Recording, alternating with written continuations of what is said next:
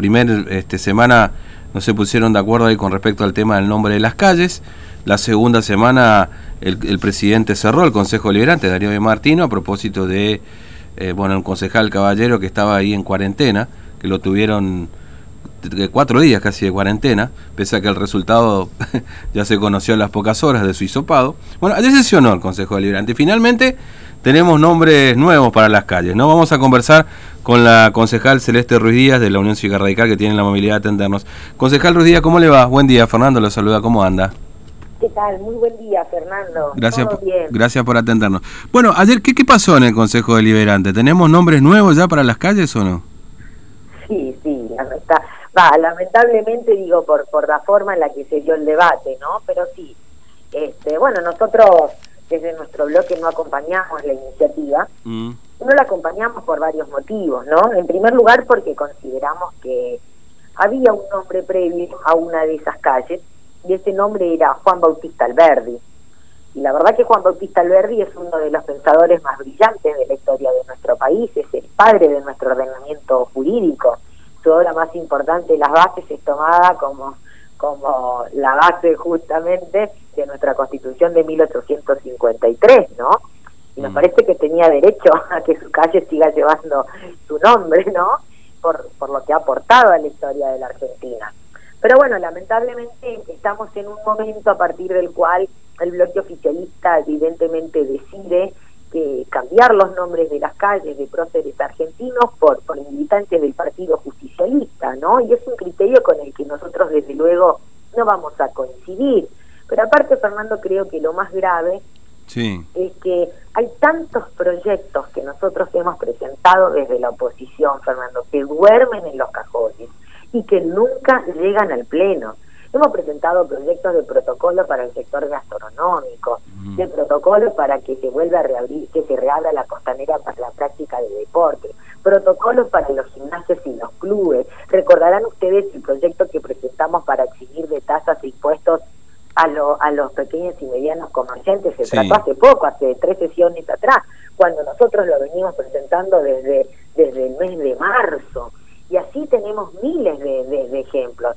La cantidad de proyectos que presentamos de nuestras caminatas por los barrios y los reclamos de los vecinos, Fernando, la falta de luminaria pública, lo ponemos barrio por barrio, calle por calle, la falta de arreglo de las calles, los microbasurales que se están armando, los problemas en la recolección de residuos, tenemos que dar en tal esquina, por favor que pasen, se armó un microbasural, que recojan, todo eso, o sea, todo eso es un trabajo que venimos haciendo todas las semanas y sin embargo eso nunca se discute.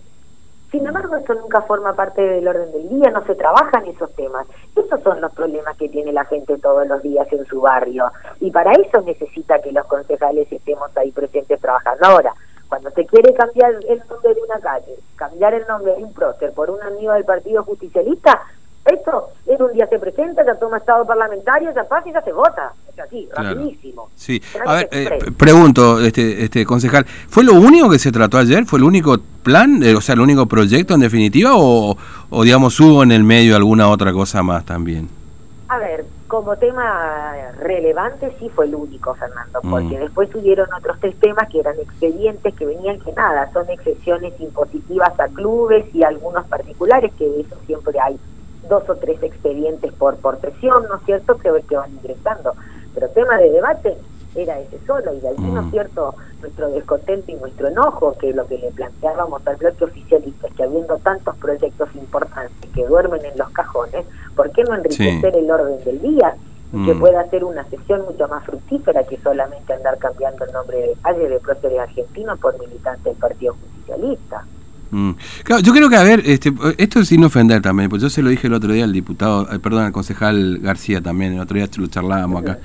Este, eh, está bien, seguramente los nombres, los nombres de las calles, por supuesto, como todo, independientemente de, digamos, de, qué nombre tenían antes o si no tenían nombre, todo lo demás, pero me da la sensación de que, eh, bueno, uno ha conocido a alguna de estas personas, uno más, uno menos, digamos, sobre todo por su labor, pero me da la sensación de que acá, no sé si a alguien en el Consejo, en una charla, se le ocurrió esto.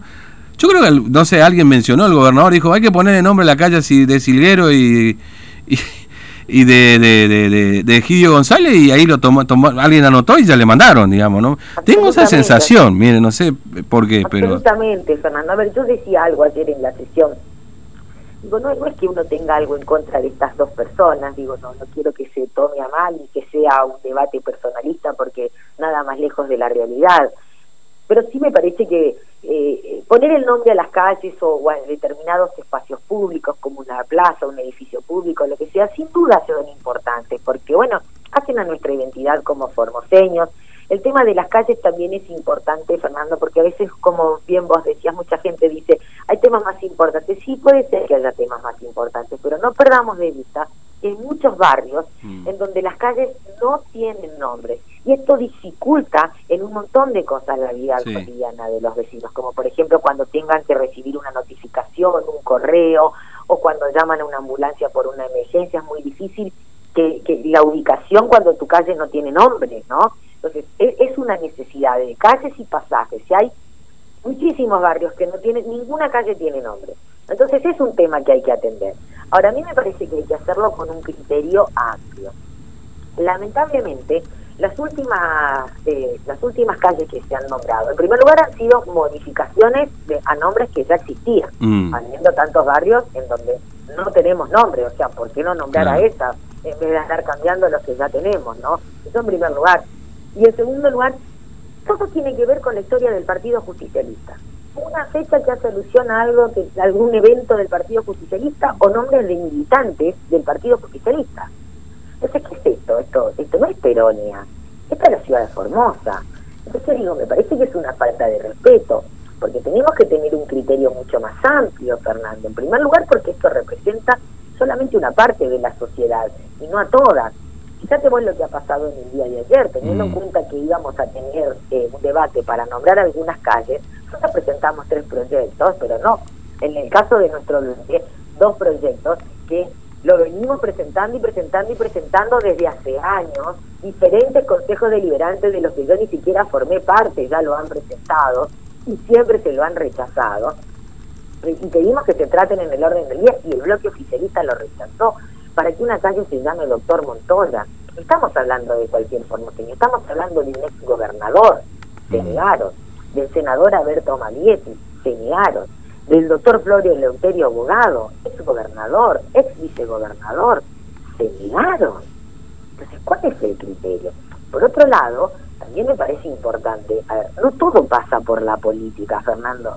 También hay otros formoseños sí, claramente. que a la historia y a la identidad de nuestro pueblo. Sí, yo le voy a decir... Representantes de la cultura, representantes del deporte, representantes de la educación, mm, que también han aportado muchísimo a nuestra historia como ciudad y como provincia. Y ellos también merecen un reconocimiento porque hacen a nuestra a nuestra esencia como formoseños, mm. no como se tiene que reducir a la política y a un solo partido político. Esto, viste, ya demasiado fascistoide, ¿viste? Todas las plazas, todas las calles, todos los barrios, todo, todo tiene que ser acá, Peronia. No, no, me parece que no, tenemos que tener un criterio más amplio un criterio que represente a toda la sociedad y no solamente una parte. Por eso mm. yo hablaba de la importancia de los consensos, de la importancia de los consensos, que nos sentemos a dialogar y que cuando vayamos a ponerle nombres a espacios públicos a nuestra ciudad, algo en la que todos los formoseños nos podamos sentir representados y no solamente una parte. Mm. Bueno, de, hecho también es cierto, mire, tomando en cuenta, hablando de las calles y las necesidades, por supuesto es una obviedad decir que las calles de la ciudad de Formosa no están en condiciones. Pero, digamos, si vamos al caso, muchas de las calles que le cambian de nombre cada dos segundos, digamos, le vuelven loco al Google Maps, esto también definitivamente. Pero además ah, ni siquiera carteles tienen algunos, como para decir, bueno, acá está la calle fulano, la calle Mengano y acá la calle tal. Es cierto, muchos se lo han colocado durante la gestión de Joffre, porque efectivamente nobleza obliga a decirlo. Pero, pero bueno, hay, hay un montón de calles que uno va y dice, ¿y esta qué calle es? Porque salvo que a algún vecino se le ocurra ponerle un cartel a su casa, no tienen no tienen identificación muchas de estas calles. Así es, así es, no se sabe ni la calle ni la altura, porque no no no hay ninguna señalización. Mm. Es así, tal cual. Pero bueno, yo por eso digo, a ver, me parece que, a ver, Fernando, nosotros realmente lo que nos molestó es primero una cosa tan impuesta y sin consenso. Segundo, digo, esta idea de que no se tomen criterios amplios que representen a toda la sociedad. Tercero, digo, hay tantos proyectos de cosas importantes para los vecinos, de los problemas que tienen todos los días, que son proyectos que nosotros presentamos todos los miércoles, y eso duermen en un cajón, nunca toman estado parlamentario, nunca llegan a un pleno, y, y, esto que, que me parece secundario, con una velocidad, ¿no es cierto?, eh, toma estado. Entonces digo, creo que nosotros desde el Consejo Deliberante tenemos que tener mayor madurez políticamente y no le podemos faltar el respeto a los vecinos. Que nosotros ayer hayamos tenido una sesión en donde el único tema relevante sea mm. el cambiar el nombre de unas calles, de un prócer argentino, por amigos militantes del Partido Justicialista, sinceramente, Fernando, y yo siendo parte de ese cuerpo, te digo, me da vergüenza, me da vergüenza porque tenemos que tener una agenda parlamentaria mucho más completa, que tenga que ver y que esté relacionada con los problemas que tienen los vecinos. Y esa es la pelea que estamos teniendo en estos momentos con el bloque oficialista. ¿Por qué no trabajamos sobre los problemas que hay en mm. los barrios, los problemas de infraestructura, el tema de los protocolos, nuestros pequeños y medianos comerciantes que se están viendo y hay tanto que podemos hacer desde el municipio? Pero no, esos temas no se tocan pedimos que se traten que se incluyan en el orden del día no se incluyen. Se digo, es como que el Consejo Deliberante está debatiendo determinados temas cuando la necesidad y los problemas de los vecinos están yendo por otro lado. Ayer, Fernando, yo eh, lo planteaba en la sesión, este, en todo lo que va del año, inclusive sacando por supuesto todo este tiempo, esos más de dos meses que estuvimos paralizados y todo, sí. 37 de los proyectos, estamos hablando de los que tomaron estado parlamentario, no de los que se presentaron, los que se mm. presentaron muchos más, ¿no? De los que tomaron estado parlamentario. 37 presentamos desde nuestro bloque, 27 el Ejecutivo Provincial, 11 el, el bloque de Floro Leuterio Bogado. ¿Y sabes cuántos proyectos presentó el bloque del oficialismo? Sí. Uno. Uno, Fernando. Seis concejales de la oposición que forman un bloque, en todo lo que va del año parlamentario presentaron un proyecto.